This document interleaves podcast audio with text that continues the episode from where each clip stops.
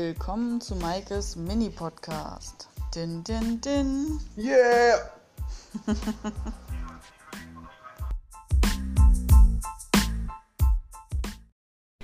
Hallo, schön, dass ihr wieder mit dabei seid. Dieses Mal geht es um den Raub der Diamanten aus dem grünen Gewölbe in Dresden. Ein Kunstkriminalfall, den ich euch einmal zusammenfassen und nacherzählen möchte. Doch zunächst einmal, was ist eigentlich das grüne Gewölbe? Wo steht es und was genau wurde denn gestohlen? Das Grüne Gewölbe gehört zu den 15 Museen des Verbundes Staatliche Kunstsammlung Dresden. Das Zentrum dieser Kunstsammlung ist das Residenzschloss in der Dresdner Altstadt. Dort befindet sich auch das Grüne Gewölbe, im Erdgeschoss und in der ersten Etage. Es wird als barockes Gesamtkunstwerk bezeichnet und wurde 1730 fertiggestellt. Barock, das ist die Zeit der gepuderten Perücken, der Reifröcke und Korsetts. Friedrich August von Sachsen, genannt August der Starke, gab die Räume in Auftrag. Er stellte dort den gesamten Bestand seiner Schatzkammer aus. Die acht Räume sind dramaturgisch aufeinander abgestimmt, so dass jeder Besucher am Ende des Durchganges vom Reichtum und der Macht des sächsischen Kurfürsten und Herzogen überzeugt gewesen sein musste. Die Räume sind beherrscht von einer festlichen Architektur. Es werden 4000 Meisterwerke der Juwelier- und Goldschmiedekunst ausgestellt. Einen ersten Eindruck könnt ihr euch selbst verschaffen. Geht doch mal auf die Internetseite der Staatlichen Kunstsammlung Dresden und benutzt den Panoramarundgang durch das grüne Gewölbe.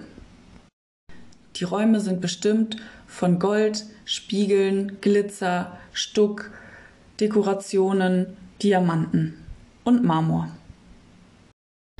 Was genau ist jetzt eigentlich passiert? Ich recherchiere. Meine erste Quelle ist Wikipedia. Am frühen Morgen des 25. November 2019 um kurz vor fünf war ein Stromkasten in Brand gesteckt worden, wodurch Laternen um den Theaterplatz herum ausfielen. Acht Streben eines schmiedeeisernen Fenstergitters am historischen grünen Gewölbe wurden durchtrennt.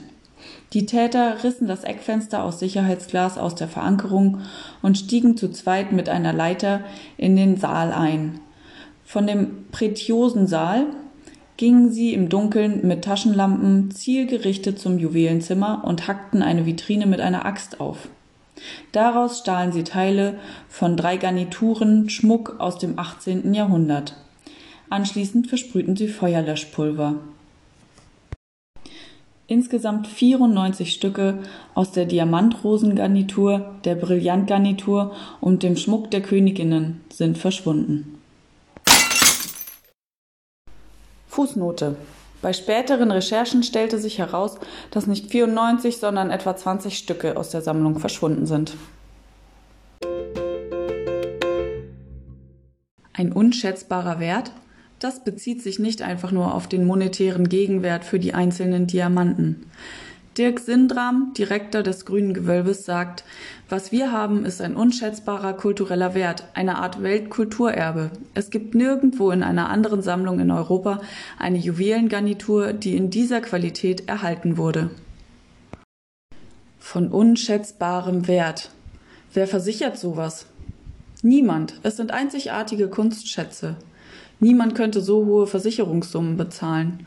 Und selbst wenn, Wer könnte die Schmuckstücke hinterher wiederbringen? Fußnote. Welche Funktionen hat eigentlich kulturelles Erbe? Das Goethe-Institut schreibt auf ihrer Internetseite, neben dem attraktiven Aspekt, dass kulturelle Stätten bei Touristen für größeres Interesse sorgen, hat es eine geschichtliche Dimension. Kulturerbe wird, sowohl für Touristen als auch für Einheimische, als Lernort verstanden. In seiner Stadt ein Kulturgut zu wissen, hat für viele Menschen eine identitätsbildende Funktion. Und was machen die Diebe jetzt mit diesem einzigartigen Schatz? Ich stoße auf einen Podcast von der Journalistin Ursula Weidenfeld. Sie hat mit dem Generaldirektor des Germanischen Nationalmuseums in Nürnberg gesprochen, Daniel Hess. Sie reden über das Thema Kunstraub.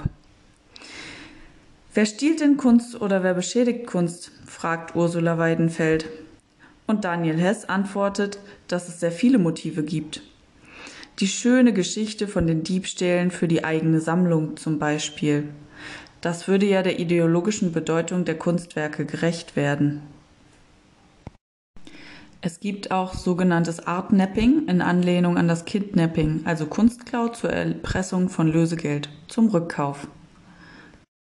Und es gibt Kunstklau zur Geldwäsche. Hm, spannend. Aber nun zurück zu den Dieben, die die Kunstschätze aus dem grünen Gewölbe gestohlen haben. Werden Sie sie aufheben, für Jahrzehnte in Ihrem Kleiderschrank verstecken und hoffen, dass Sie sie irgendwann verkaufen können? Und wer würde sie tragen? Ich stelle mir vor, wie Angela Merkel mit einem riesigen Brillantkollier ihre Termine besucht. Na, wohl kaum. Und wer sind nun die Täter? Die Polizei geht davon aus, dass es sich um Mitglieder des Berliner Remo-Clans handelt. Fünf bis sieben Personen sollen beteiligt sein. So ein Clan hat nichts von den Dalton-Brüdern. Die haben richtig schwere Verbrechen auf dem Konto. Diebstahl, Drogenhandel, Mord und jetzt Kunstraub. Schon 2018 sollen sie eine 100 Kilo schwere Goldmünze aus dem Bode-Museum entwendet haben. Diese soll zerlegt worden und in ihren Einzelteilen verkauft worden sein. Die Hoffnung schwindet also, dass die Schmuckstücke wieder auftauchen werden. Aber noch sind die Ermittlungen nicht zu Ende.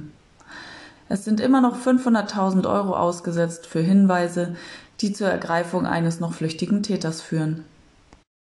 Und wer weiß, vielleicht steht am Ende dieser Kette ja doch das eine oder andere heile, glänzende Schmuckstück.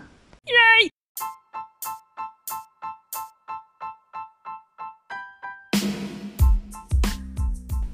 So, meine Lieben, das war's mal wieder für heute. Das grüne Gewölbe ist übrigens inzwischen wieder geöffnet und kann besichtigt werden. Bis bald, eure Maike.